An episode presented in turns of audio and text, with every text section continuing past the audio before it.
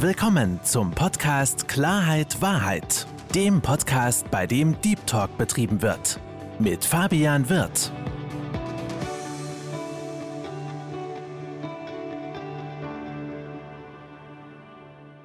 Hallo liebe Zuhörer, hallo liebe Zuschauer zu meinem Podcast Klarheit Wahrheit. Ich freue mich, dass Sie dazugeschaltet haben und wünsche Ihnen jetzt ganz viel Spaß im zweiten Teil mit Martin The One Frost. Das stellt sich mir auch eine Frage, Martin. Und jetzt Klarheit, Wahrheit. Ich kenne mehrere Leute, die sich aufgrund Drogen das Leben genommen haben. Ein guter Freund von mir damals, von Kokain auf Track gekommen, hat sich das Leben genommen. Einem guten Freund von mir, der, der, der Bruder an Heroin gestorben. Von einer guten Freundin von mir, der Bruder an Heroin gestorben, nachdem er einen Zug gemacht hat und nicht klargekommen ist. Habt ihr euch nie Gedanken gemacht, wenn Menschen sich so ein Zeug reinpfeifen, was da passieren kann, was für Schäden genommen werden können und vor allen Dingen auch, und das ist eine andere Frage, hab, wusstet ihr überhaupt auch wie teilweise, wie alt die Käufer manchmal sind? Ich finde es gut, dass du solche Themen ansprichst, weil es ist auch mir tatsächlich ein wichtiges Thema. Und ich sag dir, das Problem an Internetkriminalität ist, dass es extrem abstrakt ist. Du siehst die Opfer nicht. Und aus dem Grund ist es einfach, ich habe das damals wirklich aus technischer Sicht gesehen und ich habe mir da echt keine Gedanken gemacht. Du kannst es dir einfach zurechtlegen, weil du hockst ja so in deinem, an deinem Bildschirm, diese, die, deine Opfer sind ganz weit weg, mit denen hast du nie zu tun, die siehst du nicht vor dir. Und dann kannst du dir das einmal zurechtlegen in deinen Kopf. Klar weißt du, Drogen sind illegal, ne? Aber ich habe mir damals wirklich keine Gedanken gemacht über, über dieses, über diese Konsequenzen, die so ein Handel nach sich zieht. Für viele, viele Menschen. Es geht ja auch gar nicht nur direkt um Konsumenten. Es geht ja im Endeffekt auch um die Familien der Konsumenten. Es geht darum, Drogen sind illegal. In Südamerika sterben Menschen fürs Geschäft. Ne? Solche Sachen. Und du machst dir da in dem Moment keine Gedanken, weil es einfach abstrakt ist. Ich vergleiche das immer gern mit einem mit einem Drohnenpiloten. Der sitzt in Rammstein, hat einen Bildschirm vor sich, drückt auf den, drückt auf den Knopf, zehn Leute tot. Gebt denen eine Waffe und einen Menschen, da sieht die Sache anders aus. Und das ist auch das, was ich probiere und auch mit, mit, mit meiner Story so ein bisschen zu sensibilisieren. Hey, guck mal, was ihr macht, Internetkriminalität. Ich habe mit einem geredet, der Fraud gemacht hat, aktiv. Der hat, den hatte ich im Interview bei mir auf dem YouTube-Kanal, der hat ähm, mit Jobangeboten Menschen dazu gebracht, dass die, äh, äh dass die Bankkonten eröffnen und er hat dann diese Bankkonten für illegale Zwecke genutzt. Und das Ende vom Lied war, dass diese Menschen noch eine Anzeige bekommen haben. Solche Sachen, ne? Und deswegen, es ist, Internetkriminalität ist abstrakt und es fällt den Menschen einfach, sich dann nicht mit seinem Tun und Handeln zu beschäftigen. Geht ganz einfach mit Internetkriminalität. Weil es halt anonym ist. Man, man, sieht, man sieht die Opfer nicht. Ne? Du hockst, du musst dir überlegen, du sitzt in deinem Ne, so wie wir jetzt. Du sitzt schön warm, Heizung an, sitzt da und ist im Endeffekt läuft da auf dem Bildschirm was, aber das zu realisieren, was du wirklich machst, ist gar nicht so einfach. Bei mir ist es jetzt wirklich erst, wirklich erst gekommen, das hat angefangen mit Jinke Crime eigentlich. Und dann ist es echt gekommen, dass ich gesagt habe, ich beschäftige mich damit. Ich gucke auch mal von außen auf mich, was ich überhaupt gemacht habe. Und ich beschäftige mich auch mit den Konsequenzen. Ich habe ja mit ganz vielen ähm, Konsumenten auch geredet und da Geschichten gehört, die mich die einfach krass sind, was Menschen mit Drogen machen, auch mit, den, mit dem Umfeld der Menschen, die diese Drogen konsumieren, ist einfach nur, ist einfach nur heftig. Vor allen Dingen, Martin, weißt du, eine, eine Sache, und das ist mir auch durch den Kopf gekommen. Ich meine, wenn man, das habe ich dir auch, äh, wo wir kurz gesprochen haben, bevor wir jetzt den Podcast gestartet haben, dass ich bei dir sehe, dass du ein sehr sensibler Mensch bist, dass du ein Mensch bist, der sehr viel nachdenkt. Das sieht man bei dir. Ja, das, das merkt, so, du bist auch ein sehr smartes Köpfchen. Das sieht man auch sehr, sehr schnell. Du hast einiges in der Birne. So, und jetzt nochmal Tacheles gesprochen. Du bist Familienpapa. Du hast eine langjährige Freundin. Und ich weiß, dass du jemand bist, und das sehe ich auch gerade bei dir, wenn der daran denkt, dass die nur einige Gedanken im Kopf schießen. Bei allem Verständnis, und glaub mir, ich bin auch ein sehr zielstrebiger Mensch und ich bin auch jemand, der, der Gas gibt und der auch, wenn er was will, auch durchzieht. Und ich habe für viele Dinge Verständnis. Und ich kann auch verstehen, dass man manchmal so einen Tunnelblick hat. Aber ey, du bist neben deiner Freundin eingeschlafen und wach geworden. Du hast dein. Verstehst du? Hast du niemals daran gedacht, abgesehen davon, dass Menschen davon Schaden nehmen, dass du, was du deiner, was du deiner Freundin, deiner Mama, deines Fleisch und Blutes, dein, deinem Kind antust, deinen Eltern, Verstehst du, was ich meine? Die Frage wollte ich erst, später stellen, aber du hast es gerade so schön angesprochen, aber kam das niemals in den Kopf? Nicht einmal in der Zeit, tatsächlich. Nicht einmal. Als wir angefangen hatten, so hat habe ich wirklich so dieses Mindset gehabt, das ist eine Grauzone, das ist auch nicht so wild. Ne? Ich dachte niemals während der ganzen Zeit, dass da so ermittelt wird, dass das so ein. Ich habe das in meinem Kopf damals alles als halb so wild gesehen. Wirklich, als nicht so schlimm. Ich dachte, ne, Grauzone und dann legst du dir das auch so hin und sagst, ja, die Leute kaufen ja sowieso, wenn ich nicht mache, dann macht es ein anderer und so weiter und so fort. Ich habe mir da nie Gedanken gemacht. Wenn ich, ne, jetzt mal ganz egoistisch gedacht, wenn ich gewusst hätte, was auf mein Kind, was auf meine Frau, was auf meine Mutter, auf, ne, auf mein ganzes Umfeld zukommt, wegen mir, ne, weil das sind ja, und das ist auch das, wenn, du, wenn du äh, einen kriminellen Weg einschlägst, du schädigst ja nicht dich selber am schlimmsten. Ich tue meinem Kind am meisten weh. Ne? Und da läuft es ja auch ja, ich würde es ungeschehen machen, aber es geht halt leider nicht. Deswegen muss man sich vorher überlegen. Ich sehe es bei dir und vor allem nicht nur dein Kind, sondern auch deiner Freundin. So, weil, weißt du, was ich meine? Das ist eine, man, man zieht, man zieht Menschen mit in, mit, mit in den Abhang. Aber deswegen finde ich es auch ganz gut, dass du jetzt jemand bist, der da auch Aufklärungsarbeit leistet und der auch mit anderen darüber spricht. Aber Martin, du hast gerade gesagt, man, man hat so eine gewisse Sicherheit gehabt. Man, man dachte auch, man wird nicht erwischt. Es kann mir nicht passieren. Wenn wir jetzt mal den, den Werdegang von, von Wall Street Market betrachten, war ja nicht so, dass ihr von heute auf morgen ganz, ganz oben war, sondern es war ja ein, ein gewisser Zeitraum, der gelaufen ist. Und wie, wie, wie war das denn? Also, wie lange habt ihr denn, oder was ist denn passiert, dass ihr auf einmal ganz, ganz, ganz oben wart? Ich sage dazu nur Stichwort Dream Market und AlphaPay. Also, es ist im Darknet, ne? ich habe es ja vorhin schon gesagt, ganz schwer irgendwie erfolgreich zu sein, sage ich mal. Und wir hatten auch tatsächlich beim Entwickeln gar nicht den monetären Anspruch. Wir dachten nie, wir werden groß, weil es eben schon äh, eBay und Amazon gab in Form von Dream Market und Alphabet. Das waren damals die ganz, die, so die Top-Player. Aber im Laufe der Zeit ist es halt so gewesen, dass ähm, 2017 wurde Alphabet vom Netz genommen durch die Behörden. Der Betreiber hat sich übrigens umgebracht in Auslieferungshaft in Thailand. Der wurde da festgenommen. Auch ganz eklige Geschichte. Und äh, gleichzeitig auch Hansa Market war auch ein sehr großer Marktplatz. Und dann ist es so, dass andere Marktplätze nachrutschen äh, ne, auf diesen Top-Listen und die Menschen suchen sich dann Alternativen. Und wir waren eine dieser Alternativen. Da hatten wir so diesen ersten User-Zustrom. Ne? Aber wir hatten das damals, konnten wir das technisch gar nicht handeln. Deswegen ist da gar nicht so viel gekommen, sondern die sind dann zu anderen Marktplätzen äh, ausgewichen. Trade Route, ähm, Dream Market. Wir haben die ersten Jahre eigentlich nicht wirklich viel Geld verdient. Als wir richtig Kohle haben wir verdient, dann ein paar Monate vor Zugriff tatsächlich, als Dream Market dann offline gegangen ist. Das war der damals größte Marktplatz mit Abstand. Und es war zu der Zeit, das muss ich dazu jetzt erzählen, war es so, dass bei den Marktplätzen jemand unterwegs war, vor allem bei uns und bei Dream Market, der gedidost hat. Ja, DDoS ist Denial of Service. Das heißt, der hat ein Botnetz, schickt so viele Anfragen, dass deine Webseite nicht erreichbar ist. Und ähm, dieser DDoSer hat uns erpresst und auch Dream Market. Wir haben es dann irgendwie probiert, das technisch zu lösen, dass wir den DDoS handeln, haben wir nicht hingekriegt. Schlussendlich haben wir diesen DDoSer bezahlt. Wöchentlich, ich glaube, 1500 oder 2500 Dollar dann. Dream Market hat das nicht gemacht. Und kurz darauf war es bei Dream Market so, dass es dann eine Message gab, hey, wir schließen den Marktplatz, wird, es wird äh, äh, einen Alternativmarktplatz geben, ein Folgeprojekt oder auch eine Onion-Adresse hingeschrieben, die war aber noch nicht projektiert. Und dann sind alle zu uns gekommen. Und dann ist es, ja, ich weiß gar nicht, wie soll ich es anders sagen, dann ist es komplett durch die Decke gegangen. Wall Street Market. Du hast gerade auch gesagt, oder vor, vor ein paar Minuten auch, naja, man war sich sicher, dass nichts passieren kann und das ist alles anonym.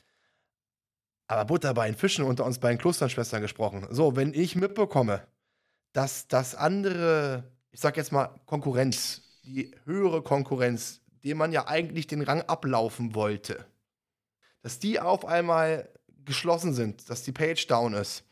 So, auf gut Deutsch, die wurden gebastelt erste Frage ist, wird man da nicht wach und sagt, ey, ganz kurz mal, wie im Casino, man soll es dann aufhören, wenn es am schönsten ist und Feierabend und vor allen Dingen, Frage Nummer zwei ist, ich meine, du hast ja wenig geschlafen, weil du die ganze Zeit am Arbeiten warst, aber wie konntest du denn in Ruhe schlafen, ohne Angst haben zu müssen, dass da irgendeiner bei dir vor der Tür steht und äh, wo es heißt Zugriff? ich hatte dieses Mindset nicht so. Ich hatte nicht das Gefühl, ne, äh, Alpha Bay, natürlich kriegst du das mit und natürlich weißt du auch, die wurden busted. Ich habe allerdings tatsächlich, was mit diesem Admin und so passiert ist, dann erst deutlich später mitgekriegt, weil ich mich nicht so mit anderen Marktplätzen beschäftigt hat, außer dass es die halt gibt und, ne, und dass man halt nachrutscht, wenn einer offline geht. Und ich dachte immer, es gab ja zum Beispiel den Fall Hansa Market, der mit Alpha Bay offline genommen wurde. Und da dachte ich immer, ja gut, äh, dem wird nicht viel passieren, Grauzone. Und es gab in Deutschland auch bis dato keine Urteile tatsächlich, was so Marktplätze angeht. Hansa Bay, ganz lustiger Sidefact, die wurden vor uns hochgenommen. Da läuft jetzt noch das Verfahren, glaube ich sogar. Also die sind noch nicht mal abgeurteilt. Und ich hatte wirklich nicht das, das Gefühl, dass das so hart irgendwie verfolgt wird und dass die uns irgendwie erwischen. Ne? Hatte ich bis zuletzt nicht. Also es war jetzt nicht so, dass du jetzt sagen würdest, ich schlafe irgendwie schlecht und habe Angst, dass die Polizei mir auf den Fersen ist. Ich dachte niemals, dass da so ein riesen Ding draus gemacht wird aus der, oder dass es so ein Riesending ist, ne? was heißt draus gemacht wird. Es war ein riesen, riesegaler, ein riesen illegaler Haufen Scheiße. Aber ne, als ich verhaftet wurde und dann liest du irgendwie so BKA, FBI, Europol, da dachte ich, ey, warum übertreibt ihr so? Ihr hättet doch irgendwie klingeln können. Ne? Wie war das dann? Das ist mir erst später bewusst geworden, wie groß das überhaupt war, wie, wie illegal. Das ist mir zu der Zeit hatte ich wirklich, hatte ich nicht. Also ich würde dir gerne was anderes erzählen, Nein, aber hatte ich nicht. Ich finde, du hast gerade ein Wort erwähnt, das Thema Mindset. Ein Thema, wo ich mich sehr mit beschäftige, auch Mindset-Veränderungen. Und ein wichtigster Punkt ist immer das Thema Selbstreflexion. Ähm, sich selbst und ehrlich selbst reflektieren und auch, und auch selbst Fehler zu erkennen ich bin ganz offen und ehrlich zu dir, ich war auch ein Künstler im Selbstbelügen. Ich habe damals 165 Kilo gewogen, habe mich vor den Spiegel gestellt, habe gemacht und getan, dass ich so einigermaßen vom Spiegel aussehe. Gutes so. Beispiel, ja. Ja, ich weiß, ich weiß, was Selbstbelügen ist, deswegen zeige niemals mit dem Finger auf andere, der es selbst gemacht hat. So. Aber, lieber Martin, als für jemanden als, als Außenstehenden, einfach jetzt nur von der Vorstellung, ich habe ja jetzt ungefähr das System verstanden. Das heißt, auf gut Deutsch, ich würde jetzt dieses Szenario auf die Straße spielen. Äh, es treffen sich jetzt drei Personen auf der Straße. So, das heißt, dann hast du einmal den Personen, die jetzt zum Beispiel Gras haben möchte. Dann hast du eine andere Person, die gegenübersteht, die jetzt das Gras hat. Und dann hast du einen, der, der Mittelsmann, das ist ja nichts anderes als ein Mittelsmann, der das einmal das Geld in die Hand bekommt und das Gras in die Hand bekommt und dann weitergibt. Also nur jetzt vom Gedankengang her. Und wie gesagt, du bist ein, ein sehr smarter und cleverer, cleverer Kerl. So. Eh, lass uns da, lass uns da nochmal tiefgründig hinaufgehen es hört sich jetzt komisch an, was ich frage, aber entsteht auch so eine Art Größenwahn, dass man, weil, dass man so denkt, äh, pass mal auf, ihr könnt mich alle nicht kriegen, warum ich das Ganze frage ist. Ich finde, wenn man sich so interessante Geschichten von Menschen anhört, ob es jetzt auch im beruflichen ist, wo teilweise Leute auch selbst Drogen konsumiert haben, oder auch in Filmen, es ist immer das Gleiche, dass sie niemals eine gewisse Grenze, ob es jetzt in der Legalität war oder in der Illegalität, für sich eine Grenze gefunden haben und gesagt haben, ey, ganz ehrlich, back to earth, jetzt langsam mal Stopp. Und das ist das, was ich mir da gefragt habe bei dir. Meine Selbstbelügen, war ich ein Profi drin, aber jetzt im Nachhinein betrachtet. Das ist, eine, das ist eine sehr gute Frage. Das ist eine sehr gute Frage, mit der ich mich tatsächlich noch so gar nicht beschäftigt habe. Ich glaube, ja, da spielen viele Faktoren eine Rolle. Einmal so dieser Tunnelblick, einmal dieses, ich würde es jetzt gar nicht selbst, ja, selbst belügen, sondern so ein selbst schönreden. Ne?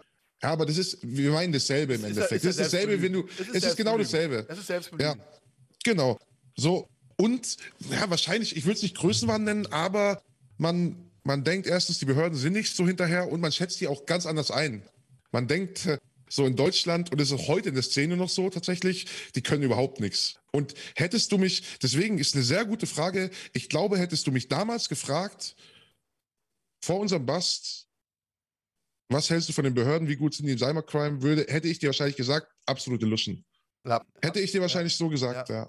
Das ist ja das Ding. Also, ich kenne es ja von mir auch. Bei mir ist es so, wenn ich, wenn ich gewisse Ziele habe, dann bin ich so in meinem Tunnel drin, teilweise, dass ich auch, ich gucke zwar nach rechts und links, aber ich äh, sehe nicht so viel, wie ich normalerweise sehen würde. Und ja. ich für mich ist immer so, ich probiere immer, die Menschen zu verstehen, warum machen sie gewisse Dinge. Und ich kann zum Beispiel verstehen, wenn man die Nummer eins werden möchte und auch diesen, diesen, diesen, diesen Antrieb hat. Und gerade das ist ja das Kontroverse, wo ich am Anfang noch gesagt habe, Alter, warum habt ihr nicht legal was gemacht? Aber Vergangenheit ist Vergangenheit. Ihr habt Scheiße gebaut, so ihr müsst, ihr müsst dafür jetzt äh, dafür, dafür jetzt Buße stehen. Äh, ich finde es gut, dass du, dass du was tust, aber ich denke mir halt so, Mensch, wann ist genug genug? Weißt du, was ich meine? Also, ähm, das, ist, das ist der Punkt. Und wie gesagt, will das Ganze jetzt nicht schönreden. Also ich will jetzt nicht sagen, Mensch, Martin, wenn ihr jetzt, wenn ihr jetzt vorher einen Exit gemacht hättet, dann verstehst du, dann, dann würdet ihr jetzt stehen und sagen, die geilsten, aber ähm, ich, ich, probiere, ich probiere halt gewisse Dinge zu verstehen, weil ich glaube, und da können wir oder kann sich auch jeder Zuhörer an die eigene Nase fassen, ähm, dass man selbst manchmal ähm, nicht mehr äh, richtig geerdet ist, sondern manchmal auch so ein bisschen das, äh, das Wesentliche im Kopf verliert und sich auch vom Wesentlichen halt, halt, halt, ähm, ja, distanziert. Und ich finde, das hat einen ganz, ganz wichtigen Punkt. Da bin ich bei dir, absolut. Gerade, also wenn wir das jetzt auf Wall Street Market übertragen, ist natürlich schon so, auch mein ganzes Leben, alles musste sich dem unterordnen. Ne? Nicht nur ich, sondern auch mein Umfeld.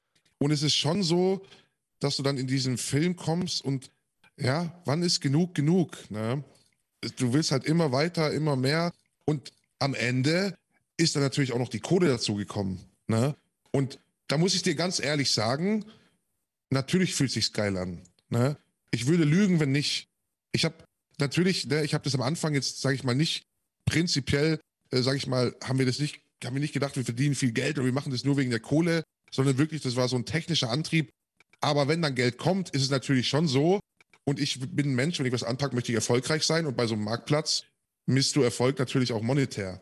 Also so, das ist Fakt. Genau, das ist der Punkt. Guck mal, das ist auch das lustigerweise, was ich auch immer sage, wenn Menschen mich fragen, so geht es um Geld? Nein, wenn du Spaß an der Sache hast, kommt der Erfolg. Und wenn der Erfolg kommt, kommt das Geld automatisch schon. Deswegen, diese, diese, diese Dreierkonstellation kann ich bei dir, kann ich, kann ich, kann ich vollkommen nachvollziehen.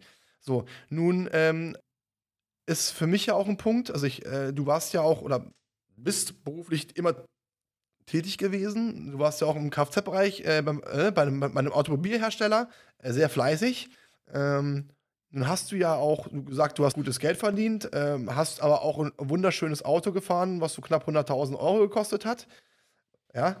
Ähm, jetzt stellt sich für mich eine Frage. Ja. Ähm, Martin, wenn ähm, jetzt deine Familie, deine Freunde, Du hast auch einen Zwillingsbruder und gerade Zwillingsbrüder sehen, stehen sich sehr, sehr, sehr nah. Und wenn ich jetzt einen Zwillingsbruder hätte und ich wüsste jetzt, ähm, der ist jetzt als Beispiel als Handwerker oder, oder bei, einem, bei einem Automobilhersteller tätig. Und dann kann man ihn sich ja ungefähr auch ausrechnen, hat einen Verdienst von Summe X. Das gibt ja eine gewisse Range. Und kommt auf einmal mit einem Auto von 100.000 Euro an, was er sein eigen nennt. Wie hast du es denn gerade deiner Familie und wie gesagt, Martin, ich kann es immer wieder nur sagen, du bist ein sehr, sehr, sehr, und das, das merke ich, sehr entspannter, weicher Mensch auch. Und das meine ich nicht negativ, sondern ich glaube, dass Lügen dir nicht unbedingt einfach fällt. So, wie hast du das deiner Familie verkauft, deinem, deinem Zwillingsbruder, wo man gerade sagt, die spüren gewisse Dinge ineinander? Ja, das ist so ein Thema, ich habe es mir eigentlich relativ einfach gemacht, sage ich mal, weil ich habe schon immer war ich im Bereich Online-Marketing tätig und hatte da auch Firmen und auch vor Wall Street Market tatsächlich schon. Und es war natürlich für mich damals so die optimale Tarnung, weil ich war schon immer viel am Rechner, habe viel am Rechner gearbeitet und ne, mein Ding war dann, läuft gut, läuft super. Und es hat mir jeder abgekauft. Meine Freundin, ähm, muss ich dazu sagen, hat null technische Affinität für die, wenn ich, wenn die auf den Rechner guckt, sieht es genau gleich aus wie das, wie das was ich jetzt auch mache.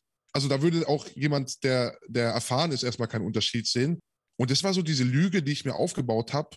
Und das hat mir jeder geglaubt, bis, bis auf meinen äh, Zwillingsbruder tatsächlich. Der hat, als dann, ich glaube, als ich mir diesen GTS gekauft habe, hat er, hat er tatsächlich mal gefragt, hey, läuft da alles sauber so bei dir? Und da habe ich noch gesagt, ja, ja, ja. Und das weiß ich noch, das hat hat sich auch echt irgendwie eklig angefühlt, aber war irgendwie nur ganz kurz, so dieses eklige Gefühl. Und dann war ich wieder in diesem, habe ich wieder allen diese Lüge aufgetischt. Und das war diese Lüge, mit der ich bis am Ende tatsächlich komplett durchgekommen bin. Und auch in meinem Freundeskreis hat mir das jeder so geglaubt. Ne? Ja, vor allen Dingen, äh, das habe ich ja auch äh, mitbekommen, dass du jemand bist, ähm, auch wenn jetzt Familie oder Freunde mal irgendwie Geldsorgen hatten oder irgendwas brauchten, dass du ja auch derjenige warst, der dann sofort aufgekommen ist, natürlich dann auch denen geholfen hat. Und da kann ich mir wiederum vorstellen, klar hast du das vom, vom Herzen gemacht, du hast von Herzen gegeben, aber da kann ich mir auch sehr, sehr gut vorstellen, das war auch wie so eine Art Reinwaschen, zu sagen, ey, äh, ich habe sie zwar angelogen, aber weißt du was, ich tue auch was Gutes. Da macht man sich das im Kopf dann so einfach und Ja. hat dann bestimmt auch so dieses Gefühl, wo man sagt, ja, jetzt, ne, ja, das ist, ich tue ja denen irgendwie was Gutes, ne. Ich war auch, was mir natürlich auch zugute gekommen ist, war, äh, also um diese Lüge aufrechtzuerhalten, dass ich nie ein Mensch war, der irgendwie so viel auf irgendwie Protz gegeben hat oder so, ne. Ich habe Uhren geliebt und ich habe dieses Auto geliebt und dieses Auto war für mich was einfach, persönlich war das einfach was Schönes, ne. Das war, ich glaube, viele Menschen kennen das und da hatte ich auch schon so viele Gespräche als erwachsener Mensch lernt man viele Dinge nicht mehr zu schätzen und man hat nicht mehr dieses Glücksgefühl wie an Weihnachten, wenn das Christkind kommt irgendwie, ne? We- Weißt du, was ich meine? Das hast du als Erwachsener irgendwie nicht mehr. Äh, äh, anders, andersrum gesagt, Martin. Also ich weiß genau, wovon du sprichst. Wenn du irgendwann eine gewisse Summe zur Verfügung hast, und das ist ja, das ist ja das Ding, das kenne ich von mir auch, dann kann man sich all das kaufen, wovon man geträumt hat. Und dann hat man das Ganze und denkt man sich ja, was jetzt eigentlich? So, also ich, das, da weiß ich, wovon du sprichst. Und es, dann kommt auch der Zeitpunkt, wo es viel mehr Spaß macht, andere Menschen zu beschenken. Was man vorher auch schon gerne gemacht hat, aber einfach, um dann deren Leuchten in den Augen zu sehen. Da weiß ich, wovon du sprichst. Und das hast du auch gesagt, du hast auch in Uhren investiert. Ist ja auch eigentlich, oder Uhren geholt, ist auch ein sehr, sehr cleveres Investment, äh, gerade weil Uhren ja auch eine extreme Wertsteigerung haben. Nee, ich, aber da muss ich auch dazu sagen, da ging es mir nie monetär um ein Investment, sondern ich liebe Uhren einfach, ja. Ich hatte auch zum Beispiel nie eine Rolex oder so, die ja im Endeffekt, ne, so so eine, sag ich mal, so eine limitierte Rolex, die sind ja im Wert, steigen die ja krass. Ich habe das wirklich nur für mich gemacht, dass ich für mich was Schönes habe. Mir ging es das nicht um Investment, sondern ich wusste ja schon, klar habe ich die Bitcoins und irgendwann, ähm, ne, das ist ja so eine, sag ich mal, so eine Sicherheit, so eine finanzielle Sicherheit. Das ist da und wenn du es dann irgendwann brauchst, machst du dir Gedanken und wandelst es um. Aber man muss auch dazu sagen, wir sind hier in Deutschland und du kannst hier in Deutschland eigentlich nicht so einfach mal irgendwie Das wollte groß ich was grad- holen. Das Ne? wollte ich, das wollte ich gerade fragen, Martin, weil äh, wenn ich mir jetzt einfach mal vorstelle, so, du hast jetzt Bitcoin. Ich meine, klar, du hast deinen dein Daily Job, das heißt, da kommen Summe X aufs Konto. Du hast dir ein Auto gekauft für knapp 100.000 Euro.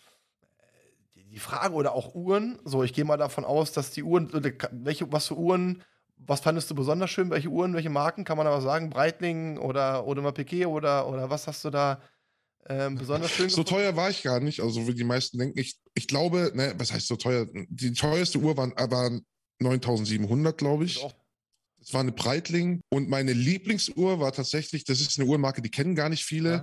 Das war auch die günstigste Uhr, die hat 1500 gekostet. Das war eine Mido. Das war meine Lieblingsuhr, Ja. weil diese Uhr ähm, halt, mit der verbinde ich viel. Die habe ich im Urlaub gekauft, in Barcelona. Und das war meine Lieblingsuhr tatsächlich. Das ist eine, ist eine schöne Geschichte, weil man zu gewissen Stücken auch gewisse Verbindungen hat. Kann ich, äh, kenne ich auch von mir. Aber jetzt nochmal zurückzukommen auf, auf meinen Gedanken, den ich im Kopf hatte. Deswegen habe ich auch gerade wegen gewissen Marken gefragt, weil die eine gewisse Summe kosten. So. Wir wissen alle, wenn äh, gewisse Summen fließen, alles ab 10k, Geldwäsche. Ist, ist, ist normal. So, jetzt ist natürlich, äh, stellt sich für mich die Frage, jetzt hast du ja das Geld im Bitcoin.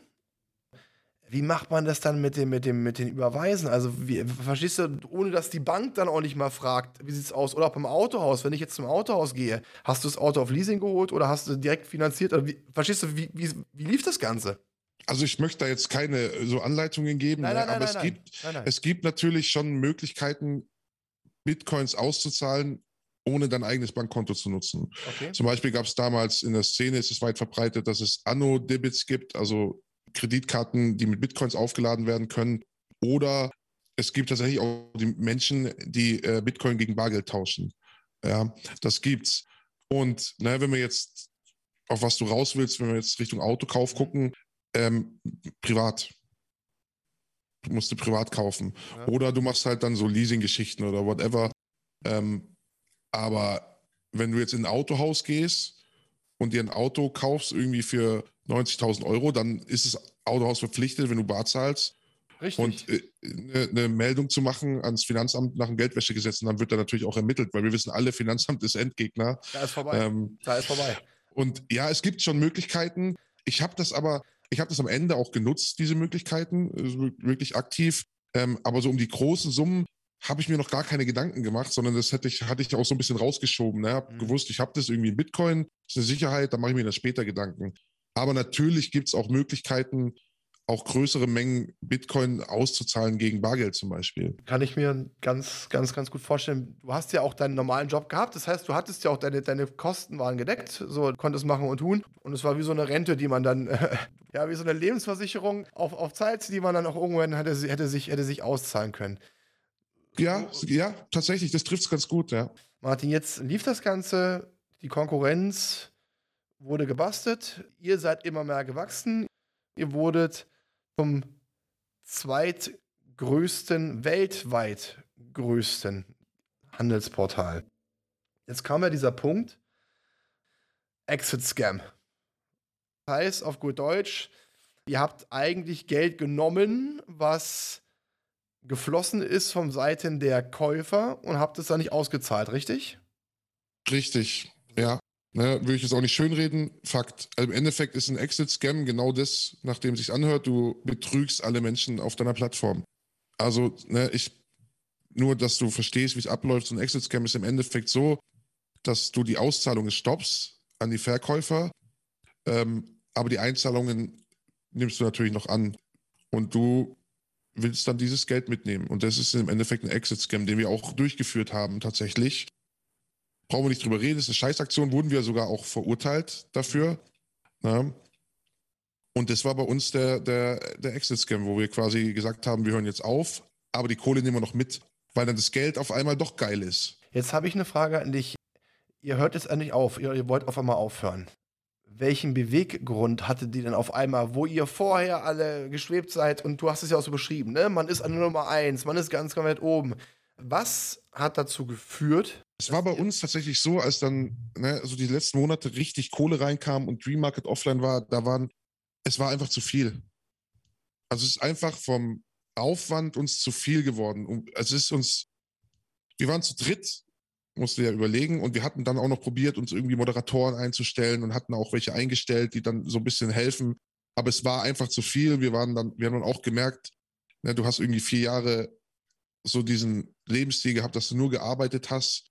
Ne, ich will jetzt auch nicht irgendwie so mitleidswegen, aber es war halt so. Wir waren eigentlich am Ende. True, True Fact, so kurz vorm Burnout. So, ja, kurz vorm Burnout. Und, und dann haben wir gesagt, hey, komm, jetzt reicht's. Wir nehmen, wir hören jetzt auf, aber wir haben uns dann auch dazu entschlossen, weil natürlich Gier frisst Hirn irgendwie.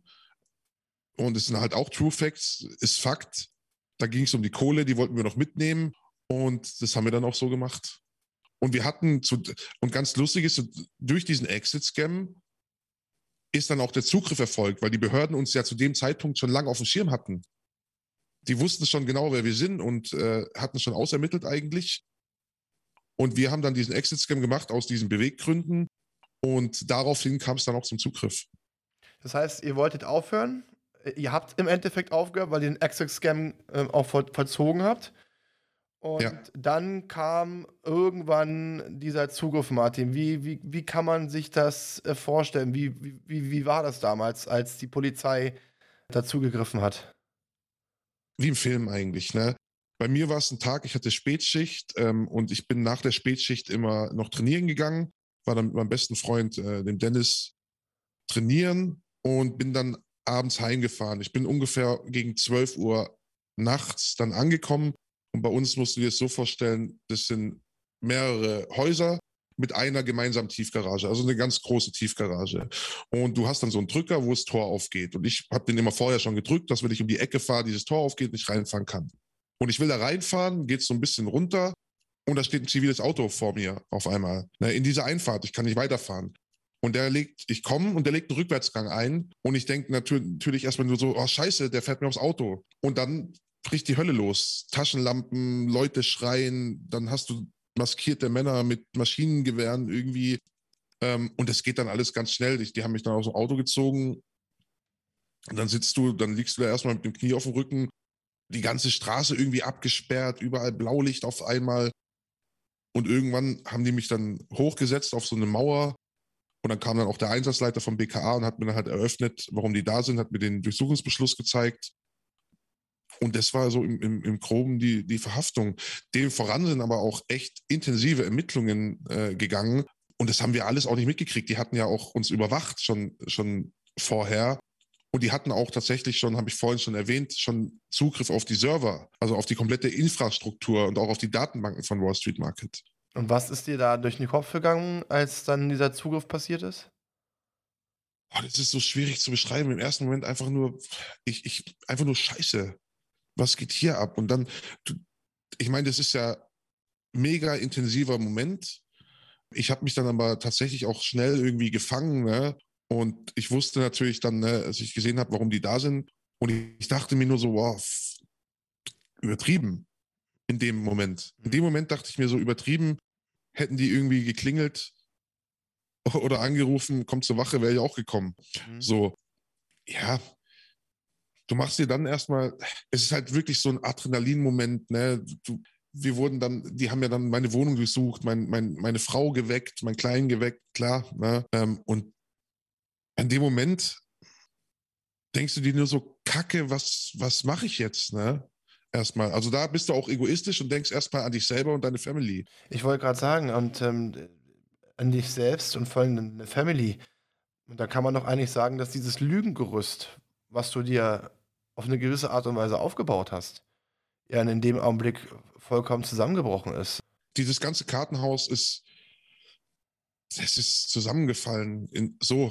Und ich weiß noch, ne, die, die haben uns, die haben mich ja Gott sei Dank, da bin ich denen auch wirklich dankbar vor der, die haben mich ja draußen festgenommen und sind nicht in die Wohnung rein. Also wirklich so, danke dafür, dass sie das so gemacht haben. Und die sind ja dann hoch mit mir quasi und haben dann meine Frau wach gemacht. Und ich weiß noch, dieser Moment, als ich dann da reingekommen bin mit dem Beamten, ne, ich in Handschellen und ihr da in die Augen gucken musste und das stelle ja. ich mir am schlimmsten vor, dann deiner, deiner Frau, der Mutter deines Kindes in die Augen zu schauen. Und vor allem, nimm mir die Frage nicht böse, wie hat sie denn darauf reagiert? Also du hast ihr schon die Enttäuschung in den Augen angesehen, äh, ganz klar. Aber sie hat in dem Moment echt, sie ist echt eine starke Frau, muss man sagen. Und sie hat echt ist, also hat dann auch mir so die Signale gegeben, sie hält zu mir und so, ne? Und das hat mir natürlich auch gut getan. Ich weiß aber, sie ist halt eine Frau, sie hat in dem Moment irgendwie, glaube ich, auch probiert, so für mich und für unseren Sohn, der auch da war, natürlich stark zu sein, ne? Aber als wir dann gegangen sind, ich wurde dann irgendwann auch abgeführt, also natürlich schon, schon Tränen geflossen. Ne? Kann ich mir vorstellen. Das war, also, Schlimm, ne? wenn du dir das vorstellst, ich, du, du bist ja auch Vater, ne? Ich bin, ich bin noch nicht Papa, leider, nein. Nicht, nein, nein, aber wenn du dir das vorstellst, also. Ich stell's mir grausam vor. Ich stell's mir grausam vor, weil, weißt du, ich möchte nicht das, das schönreden, was du gemacht hast, aber ich glaube einfach und ähm, ich habe eine ganz gute Menschenkenntnis, dass du auch viele Dinge, vielleicht auch nicht jetzt bewusst, aber auch unbewusst auch gemacht hast, um deine Familie abzusichern. Und, und äh, so schätze ich dich ein, auch um, dein, um deiner Familie was bieten zu können. Ja. Ähm, das glaube ich schon. Das ist ein Punkt, wo ich für mich sage, habe ich, hab ich Verständnis für. Allerdings bin ich der felsenfesten Überzeugung, ich kenne deinen Gedankengang, aber ich habe so das Gefühl und ich kenne deine Frau nicht. Und entschuldige, deine, ist es deine Ehefrau oder? Wir sind nicht verheiratet tatsächlich. Wir sind seit zwölf Jahren zusammen. Aber ganz ehrlich, diese, diese Frau, und das muss man mal ganz klar so sagen, verdient das Wort Frau weil sie ja. dich nicht im Stich lässt. Und das muss, das vergiss nie, egal was ist, das ist schon, und das ist nicht selbstverständlich. Ja, Absolut glaube, nicht. Weil ich glaube, dass diese Frau auch äh, einiges durchgemacht hat und vor allen Dingen, wenn du irgendwann körperlich nicht da bist, auch durchmachen wird. Und da drücke ich euch gemeinsam die Daumen. Aber äh, da habe ich bei euch ein ganz gutes Gefühl. Worauf ich aber hinaus möchte, ist, und du merkst gerade, liebe Zuhörer, ich habe gerade Martin gesehen und äh, Martin, du hast schon eine Menge, Menge, Menge Interviews geführt, Gespräche geführt und ich habe aber gerade gemerkt, das war gerade schon etwas, wo du wo du schon dich sehr fokussieren musstest auf dich und das spricht auch für dich, so für dein Herz. Und das ist auch deswegen, denke ich mir halt auch, Mensch, warum so ein klasse Typ? Er macht so eine Scheiße. Entschuldigung, dass ich sage, verschwendetes Talent, um das mal ganz klar zu sagen. Vor allen Dingen, weißt du, diese Geschichte mit dem Festnehmen, jetzt, also du wurdest festgenommen, du wurdest dann in Untersuchungshaft gesteckt, vermute ich mal ganz stark. Ja. So, das heißt, wie kann man sich vorstellen? Sitzt du dann alleine in der Zelle und bist du nicht alleine oder sitzen noch andere Leute dabei? Wie, wie ist das? Bei mir war das an dem Abend so, ich ähm, habe mich dann verabschiedet von meiner Frau, die hat mir noch eine Tasche gepackt ähm, und dann bin ich ähm, in eine Polizeistation gekommen tatsächlich, in so eine Ausnüchterungszelle und ach, du fühlst dich einfach nur scheiße. Ne? Du denkst, die, die einzigen Gedanken sind irgendwie bei deinem Kind, bei deiner Frau, das zerfrisst dich innerlich, das macht dich richtig mich ist noch das schlimmste Gefühl, was ich ever hatte. Und ja, du bist dann in so einer Ausrichtungszelle, du hast da so eine Steinpritsche, ein Loch im Boden und ich noch komplett am Stinken, weil ich ja vom Training kam. Ne? Und dann musste ich da, ich weiß noch, ich dachte, ich bin jetzt echt, jetzt bin ich ganz unten angekommen im Leben. Ich musste dann auf Toilette. Naja, das ist, das hört sich irgendwie lustig an so im Nachhinein. Ich kann auch drüber lachen jetzt, ne? weil ich denke, weil ich Mensch bin, Humor hilft mir viel, auch über Sachen zu reden. Aber ich musste dann auf Toilette und zwar nicht klein, sondern groß. Da geht der Arsch so, auf Grundeis, ja. Ja, und dann gehst du da hin und ja, ich, auf gut Deutsch kackst du dieses Loch da rein. Du kannst aber nicht spülen. Weil natürlich die nicht wollen, dass irgendjemand, der jetzt zum Beispiel Drogen drin hat, äh, das einfach runterspülen kann. So, und dann liegst du da so irgendwie 20 Minuten in, deinem eigenen, in deiner eigenen Scheiße äh, da in dieser, in dieser Zelle, in deinem eigenen Gestank. Und das war für mich so das Ding, wo ich gedacht habe, Alter, oh, was hast du gemacht? Wo bist du angekommen? Und dann ähm, wurde ich vom BKA äh, überführt nach Gießen zum Haftrichter und der Haftrichter hat dann das, so diese Anhörung da gegen, weiß nicht, 10, 15 Minuten dann Haftbefehl erlassen und dann haben die Leute vom BKA mich ähm, nach Frankfurt gefahren, in die JVA in U-Haft. Und das kannst du dir so vorstellen, du kommst da an, ich bin abends angekommen, du durchläufst dann erstmal so Kammer, das heißt, du gibst alles ab, was du hast. Ich hatte eh nicht mehr viel, weil wurde ja schon alles irgendwie von, von den Polizisten genommen. Dann wirst du, kriegst deine Anstaltskleidung, du machst dieses, du machst einmal komplett Durchsuchen durch, also ne, wie man sich vorstellt, mit Arschbacken auseinanderziehen und solche Sachen, was natürlich für ein, schon erniedrigend ist für einen, aber es muss halt sein. Und dann kommst du da in diese Zelle. Ich bin da abends reingekommen, sieben Quadratmeter, Bett, Schreibtisch, Schrank, Toilette, Luxus, ähm, ein dickes Lochblech vorm Fenster und dann bist du da erstmal drin. Und ich weiß noch, ich habe dann irgendwie gefragt, kann ich mit irgendwie, du willst halt immer telefonieren, aber äh, ist nicht mit telefonieren. Die haben dann gesagt, komm an und morgen gucken wir weiter. Und das war dann so meine erste Nacht und du kannst deine Gedanken gar nicht ordnen. Ne? Du bist halt wirklich nur, ich hatte, ich war immer nur bei Frau und Kind und ich dachte mir auch, was denken die jetzt alle? Was ist mit meinen Eltern? Ich weiß ja gar nicht, wie geht's denen und so. Ne? Das ist schon ganz, ganz, ganz schlimm. Das ist ein Punkt, den ich immer sage. Die Menschen schätzen erst das, wenn sie gewisse Dinge nicht mehr haben. Ja. ja. So. ja. Das ist jetzt auch eine, eine Frage, die ich an dich habe, Martin. Ich meine, das war ja für eine Menge, Menge Menschen in deinem Umkreis eine große Enttäuschung. Ja. Wie sind denn deine Eltern damit umgegangen, auch dein Zwillingsbruder damit umgegangen? Weil den hast du ja wissentlich belogen, weil der hat ja gewisse Dinge gemerkt und hat auch nachgefragt. So, wie ist jetzt das Verhältnis deiner, mit deiner Familie und deinen besten Freunden? Also ich muss sagen, ich habe, als ich aus U-Haft rausgekommen bin, dachte ich, mein Vater ist ein sehr, sehr konservativer Mensch, vor dem ich allerhöchsten Respekt habe. Und ich dachte, jetzt passiert es, ich kriege als erwachsener Mann jetzt eine Backpfeife von meinem Vater. Das dachte ich. Und ne, du, man muss dazu sagen, ich hatte während der ganzen Zeit in Urhaft keinen Kontakt zur Familie. Ich durfte nicht telefonieren. Briefe gingen, da wusste ich auch schon, okay, die stehen hinter mir. Aber ich wusste natürlich, dass mein Vater enttäuscht von mir sein wird. Und das war er auch. Und zu Recht. Und meine Mutter auch. Und ähm, die verurteilen, was ich gemacht habe. Die finden es nicht gut, absolut. Aber die halten zu mir. Und so ist es auch bei meinem in meinem Freundeskreis und Gott sei Dank auch mit meinem Zwillingsbruder, dass alle zu mir halten. Aber natürlich haben wir sehr intensiv und lange mit allen geredet. Und da möchte ich noch eine Sache dazu sagen, die mir ganz wichtig ist, was du auch schon angesprochen hast. Und das ist auch eine Sache, die ich positiv mitnehme aus dem Ganzen, wenn sich es auch irgendwie dämlich anhört.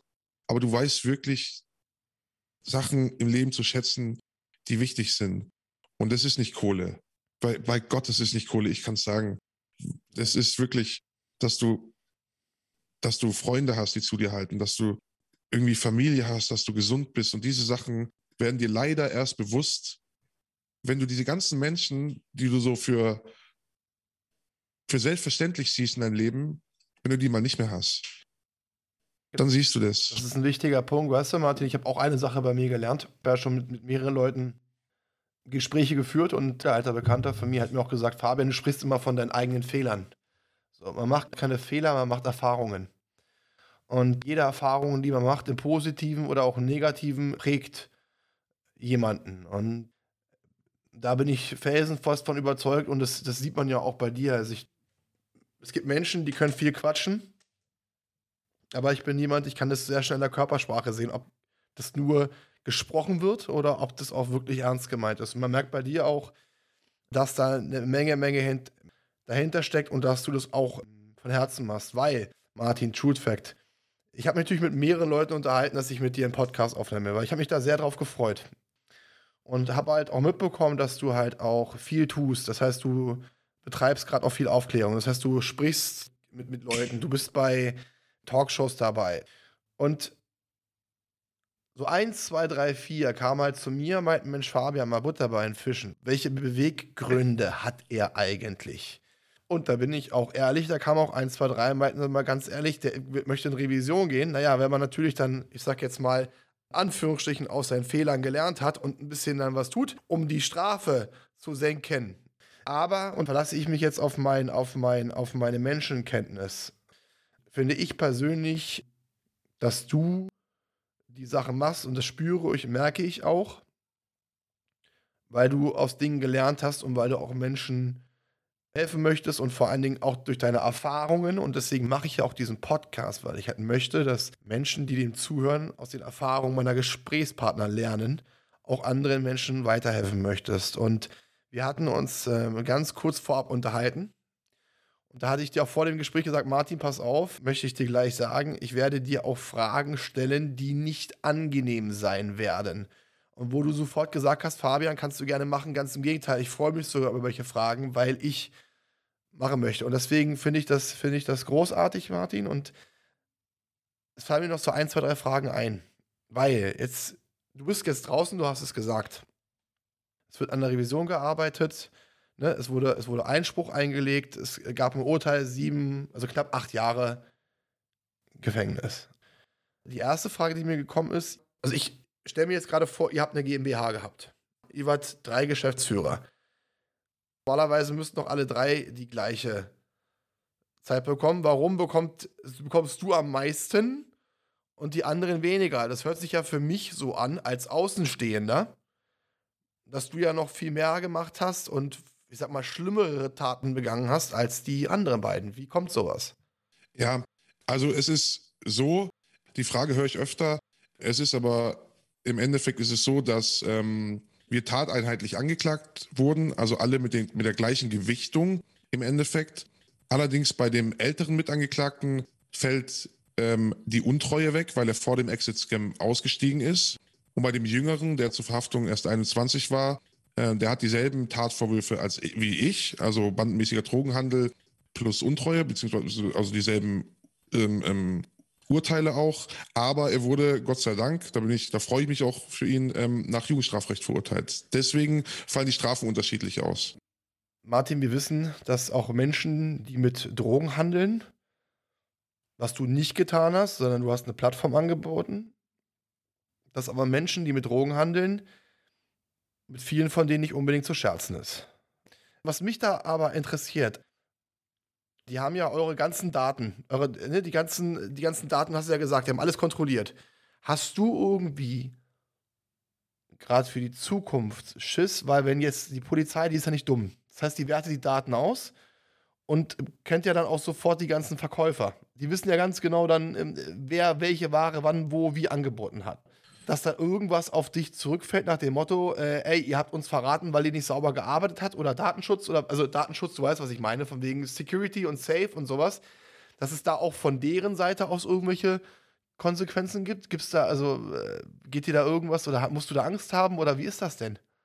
Also, also ich sag mal so, es ist so, äh, dieses Thema Datenschutz glaube ich aus dieser Richtung eher nicht, weil natürlich Verkäufer immer wissen, dass Marktplätze auch Honeypots sein können, das heißt von Behörden kontrolliert und dass die, ne, die nutzen dann PGP, die gucken schon auf ihre Sicherheit. Ähm, was man dazu sagen muss, Kunden und Verkäufer hatten eigentlich noch Glück, äh, was das angeht, weil wir, ich bin mir sicher, hätten wir diesen Exit nicht gemacht, das soll keine Entschuldigung sein, der Exit war scheiße, wir haben Menschen abgezogen, wäre Wall Street Market als Honeypot weitergelaufen. Das heißt, die Behörden hätten natürlich noch länger ausgewertet, was da geht. So wie sie es auch bei Hansa Market damals gemacht haben. Aber natürlich ist es so, wir haben Menschen abgezogen, das ist Fakt. Ne? Deswegen wurden wir auch verurteilt. Das ist eigentlich, was wir gemacht haben, ist, das kann, der Wikipedia-Eintrag, was ist Untreue? Genau das, was wir gemacht haben. Wir haben Gelder von Menschen, die uns das anvertraut haben, veruntreut, genommen. So. Und da ist natürlich schon so, gerade am Anfang, also es ist ja so, auch in Amerika laufen Prozesse gegen uns und in Amerika ist es ein bisschen anders. Die, die Akten sind öffentlich einsehbar. Und ich habe dann während der Urhaft auch mitgekriegt, dass auch das alles, Klarname und so weiter, öffentlich einsehbar war und jeder hat ganz leicht rausgefunden, wo meine Familie wohnt und ich. Und da hatte ich schon sehr, sehr Schiss am Anfang, muss ich wirklich sagen. Jetzt mittlerweile ist es so, ähm, dass ich glaube, wenn jemand hätte was machen wollen, hätte, hätte er das, hätte er das schon gemacht. Und es ist auch so, und das ist auch, ne, wir haben ja vorhin drüber geredet, warum macht der Typ das? Ganz ehrlich, ich hatte am Anfang, es war ein ganz, ganz, ganz schwieriger Schritt für mich, in die Öffentlichkeit zu gehen. Ganz schwierig. Und mittlerweile ist es so, ich kriege immer noch Drohungen. Mhm. Also es ist Fakt, ne? ich kriege schon so Nachrichten, aber ich mache mir da jetzt nicht mehr so große Gedanken. Erstens, Öffentlichkeit schützt. Zweitens, ähm, die Leute gehen weiter auf den nächsten Marktplatz, das muss gestuckt werden. Ne? Leute, die im Darknet unterwegs sind, wollen eigentlich nicht gern große Action haben in der Öffentlichkeit. Ähm, ja, aber man kann es nie ausschließen, das ist Fakt. Ne? Drohungen, also äh, Drohungen jetzt mehr von, ich sag jetzt mal, ehemaligen Kollegen, die auch im Darknet tätig sind, wo, weil du ja auch viel Insiderwissen hast und auch viel Know-how hast, dass dann auch äh, jemand auspackt, weil man muss ja auch sagen, gerade in der Darknet-Szene, Wen wundert es, weil Deutschland ja eigentlich nicht unbedingt für Technik bekannt ist, ist ja Deutschland eigentlich führend. Ne? Also gerade wenn man jetzt so Händler be betrachtet, da ist ja Deutschland wirklich äh, äh unter den Top 3. Ja. Also mehr aus dieser Richtung, von wegen Hacker-Ehre. Ja, also ist natürlich so, wie du sagst, Cybercrime ist in Deutschland sehr, sehr stark, die Community, wirklich. Und natürlich spucke ich gerade auch irgendwie vielen in die Suppe, weil ich dieses Thema auch öffentlich behandle und natürlich auch so ein bisschen dagegen arbeite ne, und auch Tipps gebe und so. Und das mögen solche Leute natürlich nicht. Ne? Ja, aber das gehört halt dazu. Ne? So, that's life. Martin, ich persönlich, ich, äh, ich finde es wundernswert und auch gut, weil ich auch merke, dass du, dass du real bist, dass du authentisch bist und auch äh, das nicht machst, um etwas weniger Strafe zu bekommen. Da muss man auch ganz klar dazu sagen, Martin, ich habe ja auch dein Instagram natürlich dein, dein Channel, darüber haben wir uns ja kennengelernt. Ich habe dich damals angeschrieben und du hast auch sehr schnell geantwortet. Hast gesagt, ey, lieben gerne mit dir. Und vor allem, da gibt es auch ein Video, ein Statement, wo das Urteil bekannt gegeben worden ist und ähm, wo sich auch mehrere Leute sehr aufgeregt haben. Und da hast du auch ein, ein Video veröffentlicht über Instagram, wo du gesagt hast, ey, pass auf, Urteil ist draußen, sieben Jahre, acht Monate akzeptiert es bitte, wir können, also, ne, wo du auch die, die Leute gesagt hast, ey, pass auf, bleib bitte ruhig, wir gehen in Revision und akzeptiert es jetzt erstmal. Also da hat man auch gemerkt, okay, da ist jemand, der sich, um das mal so zu sagen, jetzt endlich selbst reflektiert. Obwohl wie, wie alt bist du, Martin, jetzt? 31. 31, das heißt, du bist ja auch noch, auch noch sehr jung, wenn man das, wenn man das so sagen kann. Und ich merke gerade bei dir, geht einiges im, im Kopf ab. Also das, wo du, was du, was du vorher gemacht hast, du verarbeitest eine Menge. Du, und deswegen kann ich auch diesen Schritt von dir verstehen, dass du nach außen gehst, weil es auch ein Grund, warum ich meinen Podcast gemacht habe, weil es hat auch einiges damit zu tun, weil man selbst verarbeitet, weil man wächst, weil man, weil man vorangehen möchte. Ne? Äh, eine Frage an dich noch, Martin. Jetzt ist ja der Prozess, ihr geht in Revision, das Ganze dauert noch ein bisschen. Und wenn du jetzt einfach mal vorstellst, darf ich fragen, wie alt ist dein Sohn? Fünf. Fünf. Jetzt denkt man an, an, an, knapp acht Jahre. Und ich weiß, dass es jetzt ein Thema ist, was nicht schön ist. So. Was geht in dir vor, wenn du, wenn du dir vorstellst, wenn es irgendwann dazu kommt, und es wird ja irgendwann dazu kommen, ob die Strafe jetzt kürzer ist, ob die jetzt runtergesetzt wird oder auch nicht so. Und ich weiß, dass es hart für dich jetzt ist, aber was geht dir jetzt, äh, was geht dann in dir vor, wenn du daran denkst, dass du als ein sehr liebevoller Mensch, als ein sehr nachdenklicher Mensch, als ein sehr charismatischer Mensch ins Gefängnis muss und deine Freundin und deinen Sohn knapp acht Jahre nicht seht. Was geht in dir vor? Ja, das ist dieses Thema mit, also das ist auch das Allerschwierigste an der Geschichte. Also ich, ne, ich liebe meinen Sohn über alles. Also es gibt nicht, nichts Wichtigeres auf der Welt für mich. Und natürlich, wenn ich ihn jetzt angucke, ist es natürlich immer so mit einem lachenden und einem weinenden Auge irgendwie. Weil ich ihn natürlich damit am meisten bestrafe. Und also, ne, ich habe jetzt nach der Urhaft auch so diese Beziehung so intensiviert und ich, du fragst dich manchmal, ist es vielleicht ein Fehler? Das hört sich jetzt doof an, aber. Hört sich nicht doof an. Aber er muss, er ist dann irgendwann weg und es wird, das wird schwer. Für mich wird es schwer und für ihn wird es noch schwerer. Ja, was soll ich sagen? Es ist halt scheiße einfach. Ne? Martin, es, es, es, hört sich, es hört sich überhaupt nicht dumm an, weil, und das ist ja genau das, was ich, was ich auch über dich gesagt habe. Du überlegst, was ist für dein Kind am besten. Wenn du jetzt eine enge Bindung mit deinem Kind hast und du bist auf einmal weg, dann leidet das Kind rund. Ich meine, ich bin ehrlich, ich kann jetzt nicht sagen, mach das oder das oder das, weil ich, A, ich bin nicht in der Situation, ähm, dir da irgendwelche Ratschläge erteilen zu können. Aber ich persönlich sage einfach, ja, nutz, nutz die Zeit und mit, mit deiner Familie auch mit deinem Kind, vor allem mit deiner, mit deiner Frau auch. Genieß die Zeit so. Ich persönlich muss dir ganz ehrlich sagen, wer Scheiße sieht, mit Scheiße ernten, hast du gemacht. Du wirst deine Strafe bekommen. Ich persönlich wünsche dir aber, dass die Strafe geringer ist, weil ich einfach auch, äh, und das ist ja auch das, was mich auch auf eine gewisse Form geärgert hat.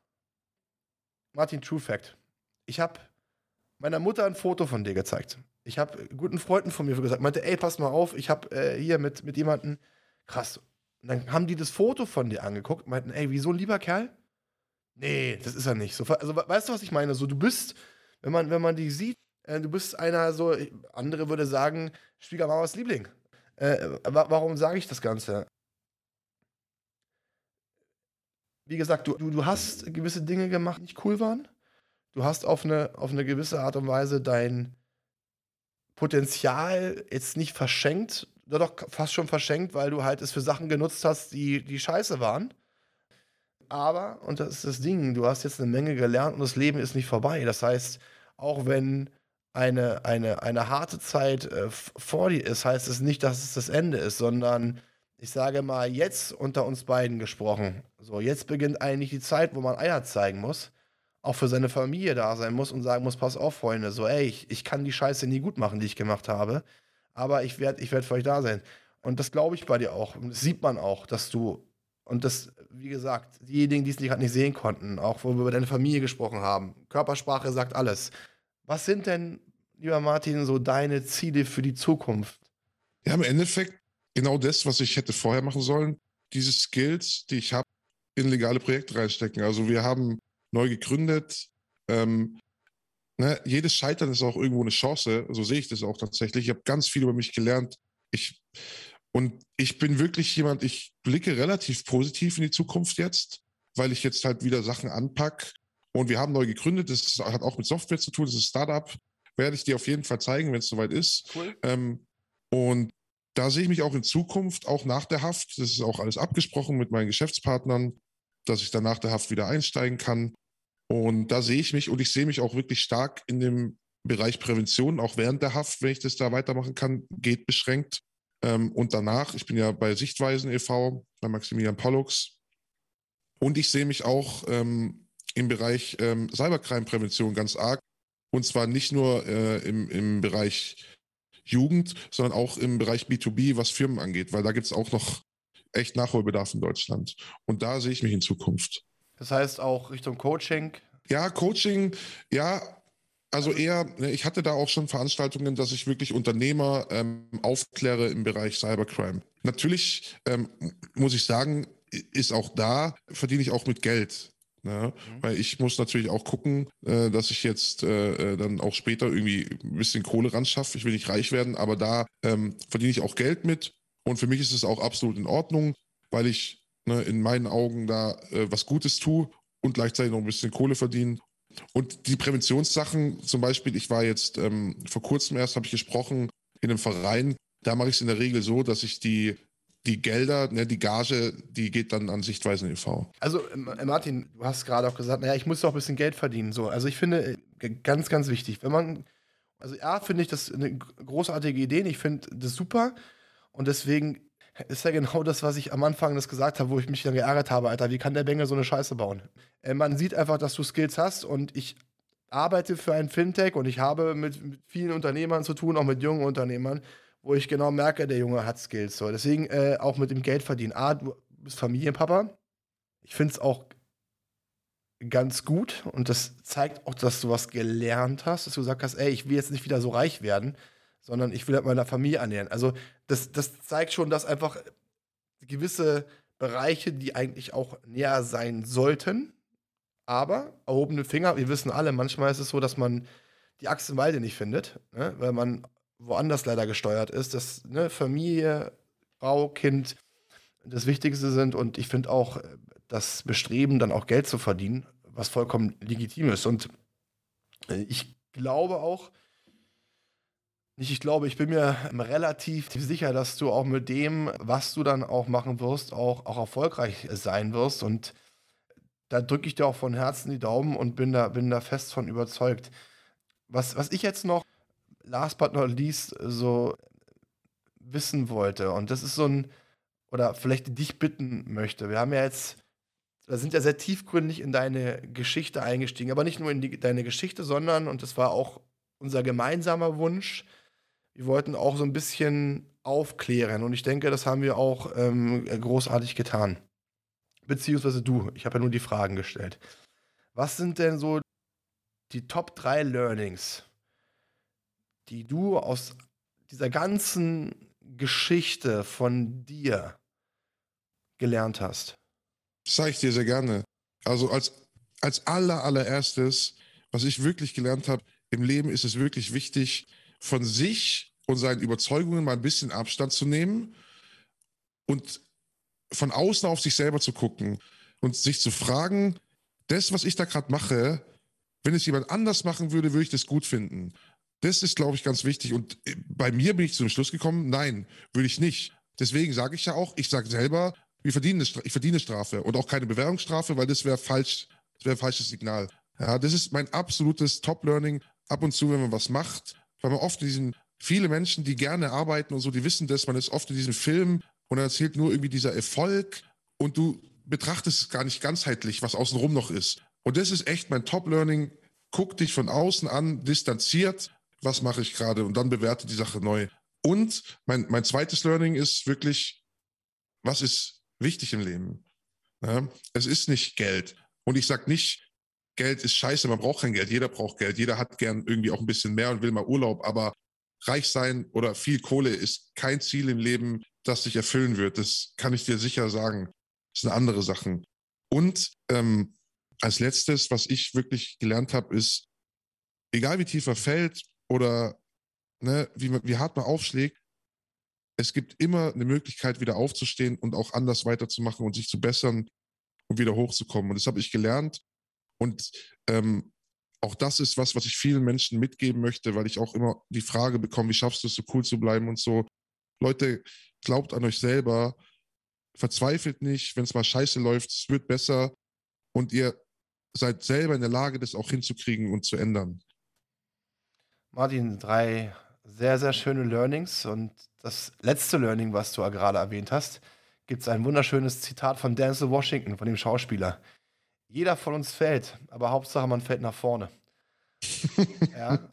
Ich möchte mich bei dir recht herzlich bedanken für deine sehr offenen Worte, deine sehr, sehr ehrlichen Worte und vor allen Dingen auch dafür, dass du Real Talk betreibst, dass du auch damit auch gewarnt hast, Eltern, wie sagt man das, aufgeweckt hast und vielleicht auch aufgezeigt hast, auf was sie aufpassen müssten. Mein Lieber, vielen Dank, dass du mit dabei warst.